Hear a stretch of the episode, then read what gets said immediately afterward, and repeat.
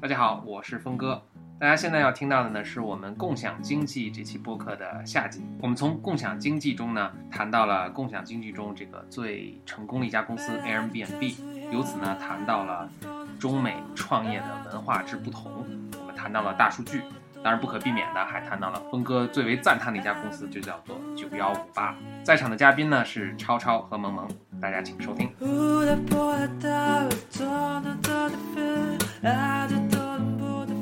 Airbnb 现在是一个巨大的一个公司啦，就是它的估值应该已经超过十亿美金了吧，一对 billion 的这个这个估值。那但是就这么一个公司，现在如此成功，当然就把整个 sharing economy 的概念都抄下来了。在他们第一次去 Programmer 做面试，Programmer 做这个孵化器这个这个机构嘛，所以就每每年面试数百的这种。就去 Program，然后他们就想让说服 Program 他们在干什么，Program 就听完之后就觉得很奇怪，就说这帮人真的在租，就是说出租自己的床位，或者去别人那儿去租床位。Program 这种，我觉得他是这种成见最少，就在投资人中成见最少、思想最开阔，然后愿意对所有自己不明白的事情或者东西存疑，然后先去看看的人，他都会这样。他最后投是因为就是他觉得这个想法完全不靠谱，但他觉得这个人这这波人很好了。嗯然后就就这这也给我很奇怪，就是 program 如果当时不能接受的话，我觉得很多人很这个东西很难接受是可以理解。另外就是 Airbnb 已经要从 Y Combinator 毕业之后呢，program 就推荐这个公司嘛，让什么，他还把他跟 VC 的就一家特别知名的 VC 的这个往来的信的这个反复，就是他怎么去推销这个公司，让 VC 怎么存疑，就是最后拒绝了他们，这个都公布出来，当然征得人家 VC 同意，而这个 VC 也是一个特别知名的一个头脑特别开放的一个 VC，所以就是你，所以在那个 Program 的那个个人博客上啊，就都能看到他这这些信的往来。就你读这个还是很很诧异，就是说也不是很诧异，很感慨吧，就是说这么一个概念它能够被接受，其实可能我觉得我还没完全接受，但是比如在美国可能已经是所有人都就也远远在几年前，这个社会上你可以说最精英、最开放的这些人都都还完全不能接受，我觉得这是很神奇。对，所以我觉得有时候一家企业的成功也好，或者是一个概念变得进入人心也好，它也是一个有的时候你不能真的去拿理智来分析。就算一个团队非常棒，就算一个创始人非常有头脑，但是也不一定说他一定会成功。就像 VC 他投的一些项目里面，十个能成能成功三个四个就不错了，哦，能成一一个就不错了。你太看得起 VC 了。其他的就说最棒的 VC 了。嗯就其他的也不是说他们不好，我觉得可能还是机遇没在。有的时候这个 luck 我觉得也是件就是说，是我的。我从中理解的就是说，这东西就是你没法分析，谁都没法，就好像一个电影能不能火，没人能分析它，除非它里面有林志玲可能说。但如果除去这些因素，就没有人能够分析出来说这个公司能不能火，这个概念能不能火，嗯没人能分析出来。对嗯所以这真是就是我觉得这也是天使投资奇妙之处，大家都觉得像赌博一样。对，所以就是比如大家都会说我去投这个人，或者我投他们某种做事方法，比如说成本特别低的做很多尝试，然后最后嗯 Lean Startup 这种概念去去推大家，就因为大家现在已经完全认识到，就是说，你通过各种分析做大模型，就你们做咨询的最擅长做这个，是吧？你也最了解，就是模型就瞎扯嘛都是，想调什么数都行的。大家都懂的。对对对，通过这个分析去去去去去看哪个公司哪个概念能成功，真是完全不靠谱的一件事情。嗯，各位观众，谁要想一夜暴富的，可以尝试一下投我男朋友的公司，没准他明天就火了。他们现在还在接受 A 轮融资。哇哦！所以你你是必须投了一个，这这个才是最大的 VC，这个在最低的时候 buy in，然后然后呢，因为我自己我也是往他们公司里面投了一点钱。还真的是，这个这是真的做什么的公司？他是做数据分析平台，但他只是做游戏行业，因为他自己特别爱玩游戏。然后他找了两个很棒的，一个是从苹果啊、以前的一个架构师，还有另外一个也是在美国有一些什么技术专利的一个技术人员，三个人一起创了一个对于游戏的生产厂商来说，呃，游戏玩家的数据实时分析平台。就如果他们这要做成股票实时分析平台，他们就发了。也不一定，股票分实时分析太多。但鉴于他特别爱玩游戏，所所以是，比如说我是个厂家，然后我我看他们玩游戏，我就我能实时收到反馈，然后我能做一些嗯战略战术上的调整。主要就是引导用户来往里面砸钱。因为在游戏领域，他们有一个概念说叫哦长，就是叫 whale，就是所有的游戏玩家里面大概只有百分之五的人会花钱，但是他们这百分之五人花的钱比所有人加起来都多，所以你要保留住这方面的用户。嗯怎么来引导他们？第一次上来，我先夸花一百美元买一件漂亮的衣服，再怎么花多少钱买一个什么武器装备之类的这种，所以我没法阻止他连夜打游戏。那个，对，他在做市场调查，market research。那那他哎，我这听着挺有意思，我就我倒建议他们反正有这个技术嘛，都是分析嘛，那就呃所以他们能够比如说他能够分析出哎谁有可能去呃花这个钱，谁没有，根据大数据，比如说根据他他的这个比如说 login 的次数或者每次是就类似这样的数据，他能够其实。他们这个东西已经不神秘，就大数据已经说了很久了。对对对然后他们竞争力也就是算法比较优越，能够比传统的这些算法更快、更便宜。我倒，因为你刚说百分之五这个数字令我感觉，咱们现在就是像我们每次录节目一样，应该差到别的话题，每次都会发生，所以没关系，我都把它剪成两部分。那个，呃，有一个我很欣赏的网站叫做九幺五八，嗯，哎，要上市了 你知道九幺五八吗？我不知道。他，居然不知道九幺五八，明显没有读我的博客。九幺五八是毁了分割三观的一个网站，呃特别颠覆的一个网站。会毁三观。简历那天拿着在美国拿九五八给别人看，说这个中国的互联网创新，人们都惊呆了，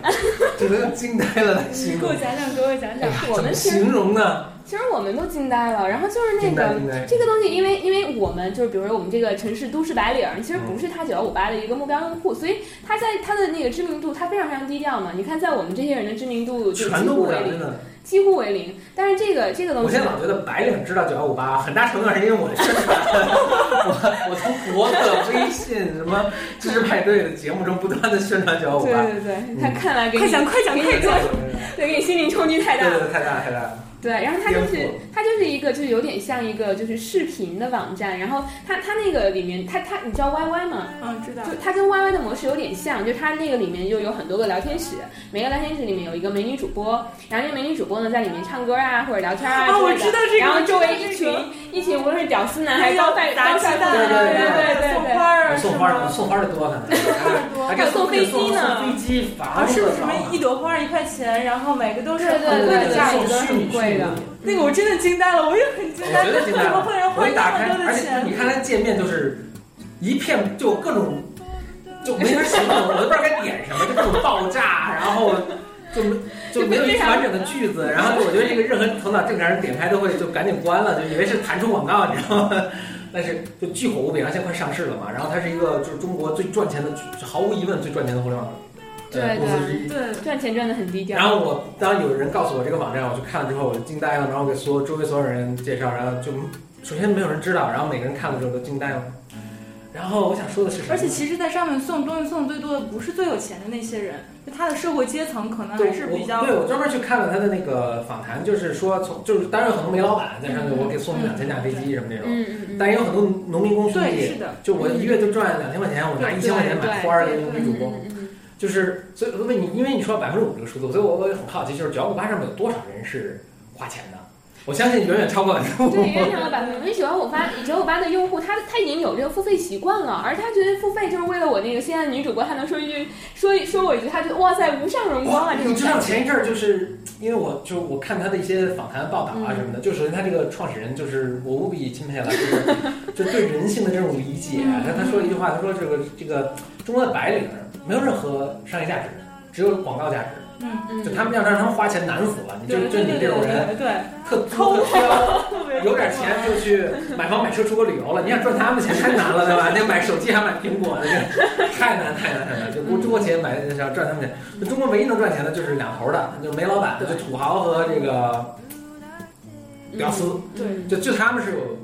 呃经济价值的，其他中间那群人就是咱们这些人就算了，就是就特别深刻。然后最前前前前几天就是，要不是情人节，要不就是呃春晚的那时候，九幺五八上面就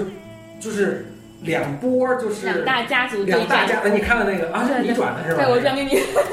我看是经常，就大家使劲砸钱，就要把自己的这个家挺的这个女主播，要让她拿冠军，还不是什么，就有点像超女那种上。面的姑娘是有多美啊！就是她，她是有她后面背后不属于我们的，不属于我们的审美范畴之内，但是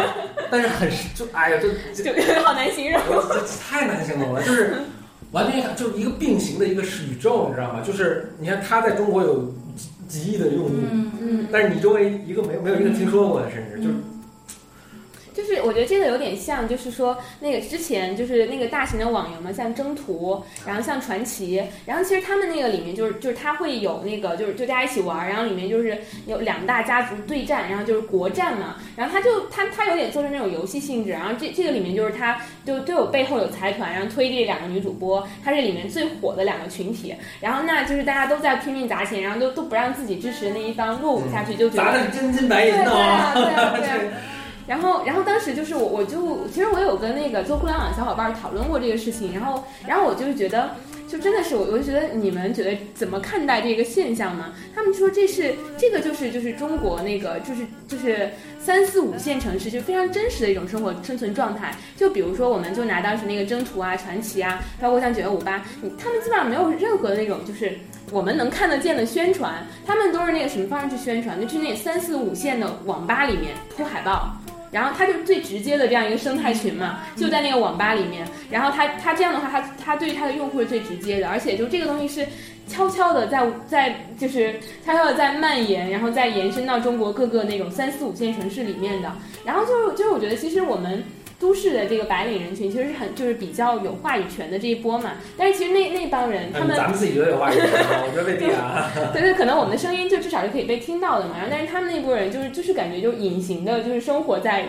中国广袤的土地上。然后但是奇怪，就我我在嗯电信行业嘛，就我们卖那些 iPhone，买 iPhone 都是两个两群人，一群是这种你肯定有消费能力的，另外一群就是那个你你攒三个月的的工资，攒三个月工资你买了一台 iPhone 给女朋友那种。那些人给女朋友特别舍得砸钱，一种是有钱的，一种是有爱的，是吧？对他们来说，其实他们消费的选择很少。他们就那些那些钱攒起来，我干嘛？我就是因为他主要时间都在上网。你观察一下，比如说像工厂里的纺织女工也好，还有就是那种开到凌晨四点的那种串儿店也好，他们大师傅没事儿干，只能在那玩手机。所以手机里面所有支付类的项目，他们他们为了想玩下去，就会一直在花钱。嗯嗯，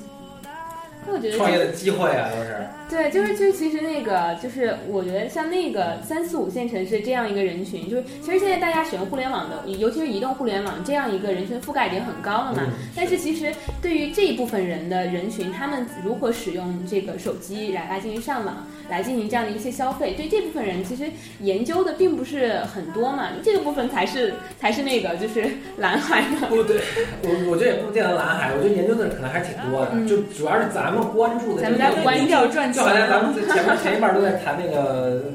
sharing economy，我天啊，这离这个高大上广大 人民群众的生活简直太遥远了。这是的，呃，其实是很多人也在赚他们钱，然后也有人在研究他们，但是只是咱们这个由于咱们个人的局限，呃由于个人的局限没有了因为大部分。创业者他可能都是根据自己身边儿的一些想必须法最了解的就是对呀、什么上面。我记得我们当时，那我以前不才也做过一个网站，叫做点名时间嘛，然后也是就是就就经营的也很困苦，就是因为你你也是同样就类似 sharing economy 这样的概念，它是非常难以推行。但是我们跟那个呃圈子里吧几个做网站，他们有做教育类网站的，什么就大家一起聊天啊，就觉得哎呦觉得真难做，靠人用户都哪儿呢？然后就去研究一下特别火的网站，后来看了半天，发现这还真做不了，就是你你做不出那种审美，你做不出那种他他去黏着你去用的那种那些那些窍门啊什么那些东西，你真做不出来。就是你你因为你必须得思考跟这些人，而且我现在说这个完全没有什么高中低下之分啊，就是跟你不同的一群人，你必须得钻到他们脑子里，觉得他们能需要这个东西，他们需要一个哎什么呃。需要一个美女来助人，再怎么我一下什么的，然后他才能愿意继续玩下去，对吧？你说咱们这也很难，你往这方向去想，什么什么等级都是变成什么巡抚、皇帝，然后你花多少钱就怎么怎么样，就这就就就很难很难做出来，就是对，我觉得其实这个里面，呃，我我觉得我的我的那个 learning 有两点，就是一个是说，就这群人其实跟我们想象的是非常不一样的。就我们以前觉得，哎，一个月收入两千的一个农民工小伙儿，他怎么舍得会把一千块钱花在这个捧这女主播上？但是其实就是我们对这群人的习惯非常不了解，他们还就还真会做这样一件事情。就是我觉得这是第一个吧。然后第二个就是说，然后我觉得就是现在中国的那个，其实现在看这个趋势，中国移动互联网就是在超硅谷那边的，就是在越来越少，更多的机会就在本地。你看现在滴滴快滴，它其实就是就像出出租车这样一个一个市场，就这这两个模式就是都在国外是没有的嘛。然后就是我觉得就相当于利用互联网的这样的一个。就是技术也好，还是新的模式也好，去颠覆就是本土的这样一种传统行业。然后就是 我觉得这是新的机会所在。一个夜黑风高的夜晚，狂风大作，我在那车里边教那个师傅怎么用滴滴打车，教了二十分钟，因为我想省十块钱。现在现在都是师傅教我。现在滴滴打车就是那个出租车，我一看那里面。它有的钱赚的。现在可什么，好几个好几个手机放那儿，不同的同时在用，你知道吗？就是看哪个来车什么的。是的。对他们，就我有一次就是经常跟出租车司机聊这事儿嘛，然后我觉得。有一次就特别好玩那个对话，然后当时坐那个出租车司机里面，还然后就他也在用滴滴打车，我们就问他嘛，然后就说师傅您这用的怎么样？他说哎呀，全北京有五万六千个出租车司机在用这个，我的排名是五万五千多名。然后我说你们还有排名呢？他说对啊，就是就是就他就按照他有一个规则。就是什么，比如说你首次接单就接接到一个就首次使用的，然后有一个积分，它有它有一个非常完整的一个规则体系嘛，就积分体系。然后那这个积分就是你有多少积分可以换一个什么钻啊之类的那种，也是要升级打怪的那种感觉。然后他就说那个哎呀前前多少名，然后就是。就是可以，就前前几名还有 iPad、i iPhone 送，然后那个我现在就实在是太落后了，然后我要赶紧加加加把油补上，然后我就觉得他们在那个群体里面，就他们互相之间都会攀比，哎，你多少名了，我多少名了，然后他也设计了一个就很好的，对，他是设计了一个很好的，像有点像游戏机制一样的东西，然后刺激你去玩。游戏改变世界，它里面就分析了，就说为什么游戏能够粘性那么高，然后为什么我们其他的商业模式应该把游戏这东西借鉴借鉴起来。让用户能够花更多时间，花更多钱。你就说对于那些师傅来讲，你要是想让他安装一个其他的手机，比如说印象笔记，他打死都不会安的。你得拿 利益为驱使。太看不起我了。人都装 Evernote，谁还装印象笔记？他他们其实还有有些人就是尤其是玩的，比如前几名那些人嘛，他们玩的很赚的，就是这边放一个就是就是就 iPhone，他们都用特别好的智能手机，因为它要接单抢单抢的快嘛，还有车载 WiFi，然后就是师傅他如果真想琢磨这个，他还真有那种能琢磨出来的，我觉得，嗯，就就是这这，我觉得真的是看到这个本土化的机会，真的是太广阔的市场，某种某种这个劲头给激起来了，那人什么都不是困难，共产主义都能实现。对，而且现在现在我觉得他有一点做的特别好，他现在就是全民营销，就那个队伍，就是就现在那个就是滴滴或快递的师傅，我忘了是哪家了，反正就是他就说你你反正你就是那个就有乘客上来嘛，如果他没有装过那个应用，然后你把发展成这个这个用户，然后你你就可以拿到一个二十块钱，然后我我就每次上那个出租车就经常碰到师傅说，哎姑娘你装过那个吗？我怎么从来没碰着呢？可能大家觉得我太土了，都没有智能手机就算了。说哎呦，您还指诺基亚？对，然后我觉得就还挺，我当时就惊呆了。我说怎么了，师傅？他说哎，我这儿有一邀请码，你就输入我这邀请码。然后结果我就去输嘛，就说哎呀，你你已经装过了呀。他就当时好失落。哇，这 so 牛啊！我也被师傅发展过，收下抢。天哪！你是平时打车打的不多吧？然后你要打，你平时自己开车嘛？你主要是，所以对这种就是正在蓬勃发展的这样人趋势，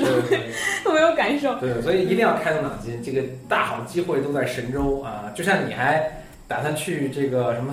听说那边有一所学校叫斯坦福大学，去读 MBA，我就劝别去了，真的。那这不是仰慕峰哥吗？这是峰哥我现在后悔当时怎么去，就去就是简历老师总结的好，就读读书读坏了，读的高大上，结果现在想的什么点子都完全不接地气，然后就很难很难做。虽然他自己现在也在加州做做做接受培训，但是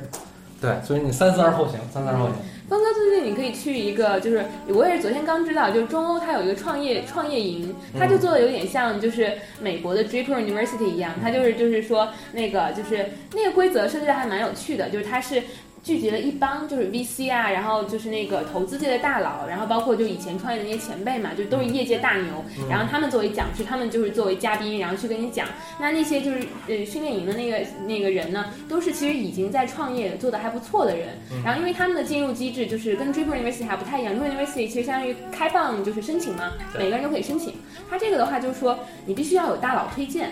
就他没有公开这个消息，就是他必须要有大佬推荐，然后他才可以就是来报名，然后那就是报名之后还经过一二二一二三轮面试筛选，筛选出来最终确定要参加这部分的人呢，然后他们还需要通过众筹来众筹十万块钱的学费，然后就就这个？他们通过什么平台来众筹？他就是直接在微信上或者是微博上去发嘛。啊，因为他就其实写一篇筹筹款筹款信就行了，然后他可以说，OK，你通过什么方式把这个钱打给我，我我就是用是就是有什么那个反馈啊之类的，比如说我可以 share 我上课的一个学习笔记，比如说我可以 share 多少我公司的股份，然后之类之类的，他都会有。然后我觉得这件事儿还蛮有趣，因为第一届的那个呃就是训练训练营，就这是第一届嘛，然后马佳佳，然后像那个就声音，就那个逻辑思维幕后的那个人，嗯，然后就是就呃，包括像那个叫什么有米传媒那个陈帝，他们都在里面嘛，他们都其实已经是相当就是还相当有知名度的一些创业者了，就把这一群人聚集起来，就成了中国的中欧版的那个 Draper University，、我觉得还蛮好玩的，所以你你有空可以去一下，观察先找个大佬给我推荐一下。对对对对，找个大佬推荐一下你。然后去见一下那个那边的土豪们和那个正在创业的小伙伴们，我觉得应该还蛮有趣的。到时候 share 一下你的学习笔记给我们，花钱，花钱。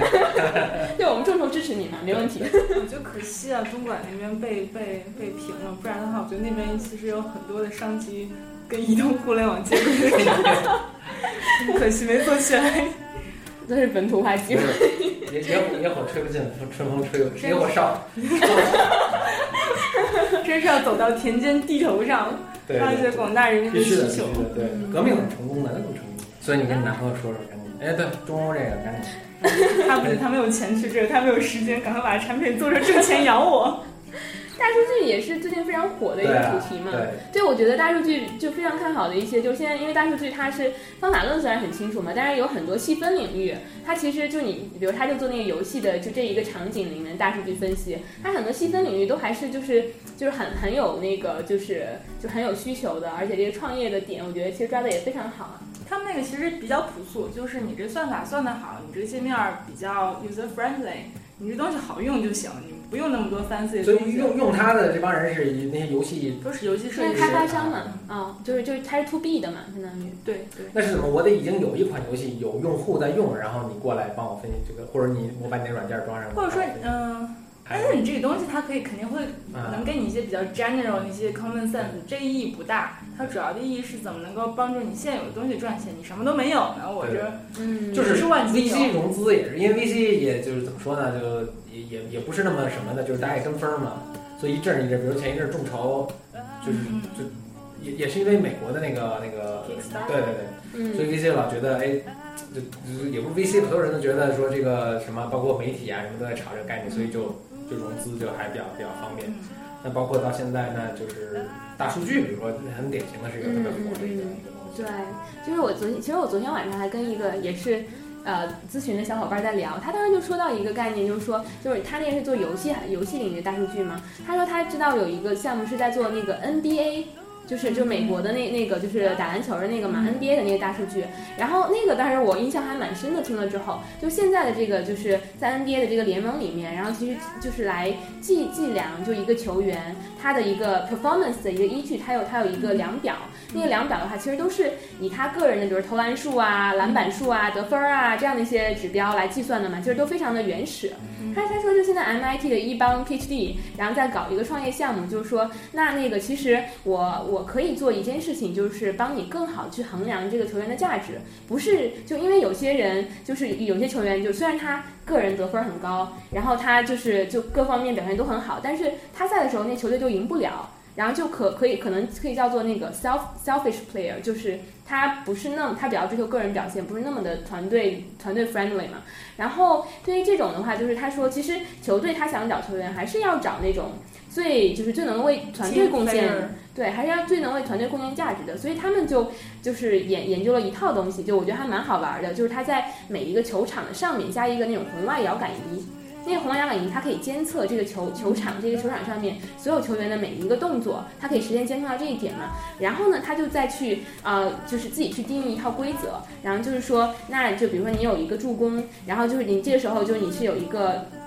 呃，你是自己去投篮得分了，还有一个助攻，这个他会去分析，在这样一个当场的情势形势下面，到底哪一种情况其实是对于这个团队是更优的。比如你可能有个得分，但是比如你把这个球传给别人，其实你可以团队获得一个更好的表现。那这个时候他的这个得分其实就不不会不会算到他的那个就是这个计分的那个系统里面去嘛。所以他就通过这样的一个就是方式，一方面就是红外遥感监监测所有的动作，那他对场上的局势特别了解。那另外一方面的话，就是他有一个就是比较团队就是导向的这样一个量表来去衡量每个球员对于团队里贡献的价值，然后把这个数据分析的结果卖给给球探就星探们。然后，然后让他们去那个在去在这个联盟之间去卖各种队员。那它就是我觉得大数据它是一个很好的一个领域，就是说，嗯，因为现在我们就很多数据都是可以拿得到嘛。然后那这个数据的话，就是它其实有很多应用的场景，它只要能够创造出一个有价值的应用场景，是可以超越以前的那样的一种就是计量的方式，它就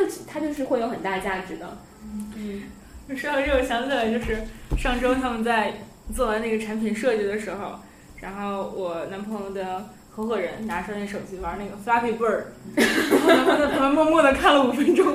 然后回去之后就悄无声息的走了。他说他觉得有些东西就根本都不是你拿什么数据东西能理解的。就说 Flappy Bird 这个游戏为什么？就是这么这么这么白痴的一个东西。就他，嗯，我觉得我觉得他应该是被炒起来的，他是后面对，但是对他推手推的好。不管是不管什么原因啊。它是，但是它炒起来，它本身的这个游戏肯定也有一些特别抓人的一些东西，我觉得。所以，但我从来没玩过这个游戏。特别讨厌它，因为我拼死拼活只能玩三次。他们说是因为特别难，所以就就是就有些有些学童呢，比如有有一个游戏公司，他说他应聘的就是招聘的标准是说你的 Flappy Bird 必须玩到二十分以上。但肯定不仅仅是难的，我可以编一个极难的游戏，对吧？它是因为特别无聊，就是其实你动作只有一个，用你的手指按住你的屏幕上下上下，只要不要让那只鸟撞到任何障碍物，你就能得分。对，就是又无聊，然后就特别难总结，就因为你我们可以总结出好多种，比如说它因为难，但是它又操作简单。是人类喜欢是那种就是重复性质的活动，比如说像那个俄罗斯方块是史上最流行的游戏，因为它那东西就那么简单，你能无限制玩下去。理论上来讲。大家就会一直玩。我上高中的时候也是，我都已经玩到，我可以 不看屏幕，我就能够知道下载。我我打俄罗斯方块是出神入化。对对对，是的，是的，是的。我我我不知道你玩哪个版本，我当时玩那个就 Windows 上面最老那个版本。我基本上打，因为你知道它那个计分数那个，它是它是几倍几倍的嘛，就是它是二进制，它应该是二的，它应该六五六五几几二的几次方我忘了。我基本上超了那个分儿。就他超那个分儿，他就变成负分儿。但是上完举星上网，真的完全见到过 N 了。我都是超上一个时代，就是那个从十级开始打，我我一上来打十级嘛，就最高那级，然后他打，对对对对对，超，然后就手都是重影，然后 一般还能喝个咖啡啊，然后大家就是敬畏敬畏天人，基本上。哇 塞，太牛了！说人生最高峰，从此以后都是下坡路了。对，但是就是每次有关这个东西，我们能总结出很多东西，但是。你总结是一方面，你每次能总结出来，你都能想出很多反例。这个总结那个全是错，对，所以就没法弄。那包括你刚才说那个，他最早是我推荐大家，包括你男朋友，我相信他会喜欢，说他们已经看过了，就是那个有一本书，还有一个电影叫《Moneyball》。Moneyball 就是呃，它本来是本书啦，是那个啊，特别有名的那个那个那个那个作者，他写的那个。Liar's Poker 是不是这人写的？不管了啊，反正他写的这个书，他是讲棒球的，就是就是他那个那个事情。但他讲的是真事儿，是应该是，呃，几十年代啊，反正几十年前吧，就是棒球界大家都是凭什么？凭直觉去判断说哪个球员好，哪个球员不好。嗯。但这有很多误差。举个很简单的例子，就大家会看一个人这个球员做动作特别精彩，都是在，比如说你知道棒球是一一个打到垒上，那个是出局了嘛，所以那个球员那个接手那个垒上的那个人接球都会做出这种扑跃的动作，然后哇，这会儿应该有个视频给他录下来，然后峰哥在模仿这段，扑跃完球不过，然后啊咔咔紧紧刚刚能接到，就这种动作，大家就就哇这么精彩，能做这么神奇的动作。嗯就觉得这个球员水平特别高，对对对对。但其实呢，这个这后面后来大家才发现，其实这是误差的。嗯嗯。你为什么会为什么会觉得是？因为他做动作精彩。但他为什么要做这种精动作精彩？是因为他跑步慢，你知道吗？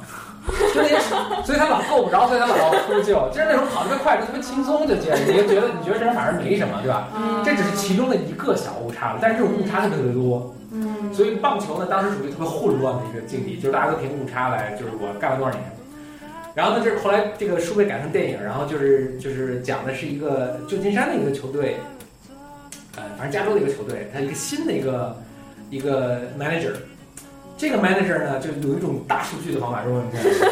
他找了一帮什么耶鲁的毕业生，然后整天就是在电脑上算数，就是统计这个球员他做了多少次什么，做了多少次什么，就统计大数据。后来他就认可那些其实就是身价其实很低嗯的球球球员，然后但是根据他的数据来说就特别好的，他就经营这个球队，结果他以就非常非常低的这个成本，因为他这个球队就很穷，没什么钱。嗯嗯呃，后来 Brad Pitt 演这个经理嘛，嗯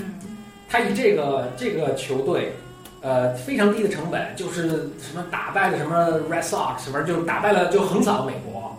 然后引起了一场革命，就大家都突然就开始当然可能有阻力，但是后来大家意识到，哇，这你不能跟数学叫板。嗯啊，或者不能跟统计学叫板，因为我作为一个学数学的，认可这个概念，所以大家都开始用这个方法了。然后 NBA 现在可能也开始，NBA 它难是因为它这个数字不容易像那个棒球那么统好统计，嗯棒球比较好统计，呃，所以就开始做这个，所以然后就发现了以前自己的很多这个对球球员优秀优劣的这个谬误谬认啊、所以就引起了一场革命。然后这个被拍成了一个电影叫《Moneyball》，哎呦哦，Brad Pitt 演的简直太棒了，一定，我回去看一下。非常好看。原来这个不他那是什么年代的一个电影啊？电影是就是就是两两年两三年前，两三年前，呃但是它那个概念是提出比较早。这个故事，这是一个真实的故事。嗯这个故事是大概六七十年代的时候，六七十年代就有大数据就已经有。大数据了，真的大数据是就早早是统计方法比较简单，但还是这个理念就。他那时候可能没办法去就是智能的去监测，对然后但是他人可以就没有什么传感器啊，对应该就是大家就还没反应过味儿来嘛，就是知道你男朋友做这个事情，有问题是，就是这些东西案例拿过来，我们分析都能理解，你怎么能够变成那个案例呢？那大数据这个人，我学数学，我真是早特别有情有独钟了。就是大数据，当然最早就是股票的那个对什么对，所以你知道，你知道有个公司叫 Renaissance 的算这是美国最大的一个 hedge fund 之一。然后就是他现在就是就就如此传奇了。嗯，就是呃，我听过这么一个评论的话，我觉得特别中肯。就 hedge fund 就是说，嗯，就另外一个很成功的一个 hedge fund 的人就这么描述那个 Renaissance Technology 那个创始人叫什么我忘了，就说。说在我们这个 hedge fund 这圈儿呢，有很多像我们这样都非常成功，都是大师级的。嗯然后除此之外呢，还有一个神在那儿高高在上，永远我们永远嗯 无法理解他的思维。这就是一个大数学 PhD，然后在什么耶鲁什么教数学什么，反正就就这帮人创造的。然后他们就开始分析股票，他们就是那种，他们的意思就是说股票这种走，建各种大模型，但他们就他意思说就是我们完全无法理解它为什么会这样走，但是我们只要找这种规律就可以了。比如他们找来找去找了很多有趣的规律啊，就是有一些规律他们认为没什么价值，他们就公布了。但是我们从他公布的这些东西中可以看出他们里面的一些思路。嗯就他发现，他就是把无数数据，他收集了天下所有的数据，可以说，就是什么嗯什么湿度啊、北京的污染指数啊什么的，完全他不让股票的。所以他发现什么？就是每当这个纽约，因为纽纽约股市，每当纽约那天是个晴天的时候，这股市啊就会总的来说就会倾向于往上扬一点啊。如果是一，就我们能想象啊，因为晴天大家心情好，心情好我就充满希望，然后我就去买，然后就把嗯所以他就他就找着很多这样的小的规律，这些规律这些规律是可以描述的。他说大多数我们找的规律是语言完全无法描述的。嗯然后，但这个规律他因为觉得价值不高，就是他这个倾向性非常小，他就没什么价值，他就公开了，大家愿意自己怎么弄怎么弄。所以 Renaissance Technology 就是总结了无数这么大建模，然后完全是什么呢？然后就无比成功，就是已经无法形容了。就是他那个什么这帮 partner 一年可能是一 billion 的美金的收入，你知道，就是你 就是。就是我们说一个公司，你辛辛苦苦做十年挣一 billion 已经是无比成功了，就是他已经是到那种境界了。而他如此成功，他现在都已经就是不，就你知道，hedge fund 都是拿别人的钱来玩儿，就是说我们自己钱已经太多了，就是我们就自己玩儿自己的嘛，就所以封闭了这个，就不不接受外面的投资了。然后他们都是怎么玩儿呢？都是就你知道以前东欧就是也有很多数学特别强的，所以他们就找那个雇了那种苏前苏联奥数队儿，你知道苏联跟咱们中国一样，就是把一帮有特工的人弄在一起，就是搞奥数什么，然后这帮人大学毕业了，然后没工作，然后苏联解体了什么的，他们就雇了雇了这些人过来什么。加入他们团队，所以他们团队里全是数学天才，然后就是就每天就在算这些东西。哇但是这已经有人搞了，所以男朋友也别搞了，还是搞游戏是吧？嗯 但是这太传奇了，他这个就你刚才说的那些，我准备下一个北京晴天买点比特币。比特币也别买那个，我就买点什么特斯拉呀，什么这些。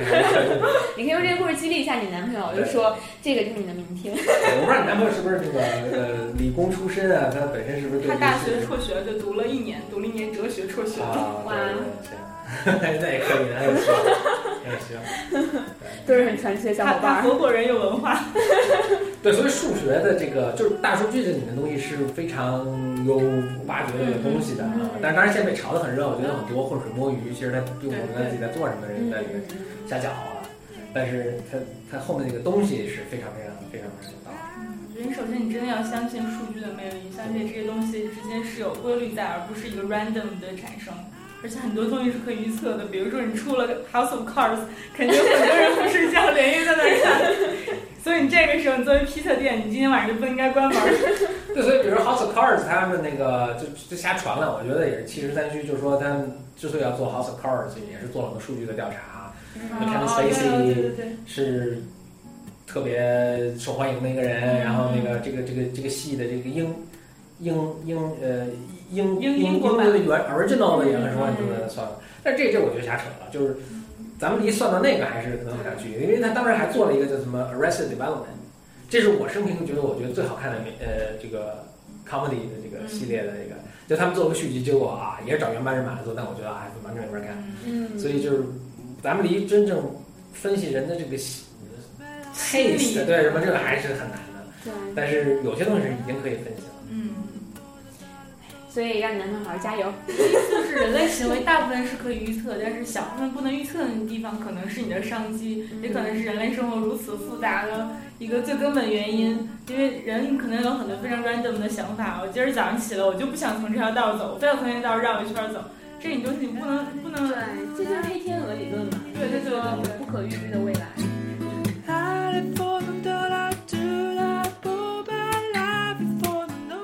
谢谢超超和萌萌两位小伙伴来参加本次节目的录制和分享他们的想法和经历。接下来呢，我们会找到更多的一些创业的小伙伴呢，来分享他们做的这个事情。还有呢，可能很多听众都知道，简丽丽老师现在正在加州参加一个叫做 Draper University 的项目，我们会专门录制一期节目，请简老师来分享一下他在加州的见闻和经历。欢迎大家到时收听。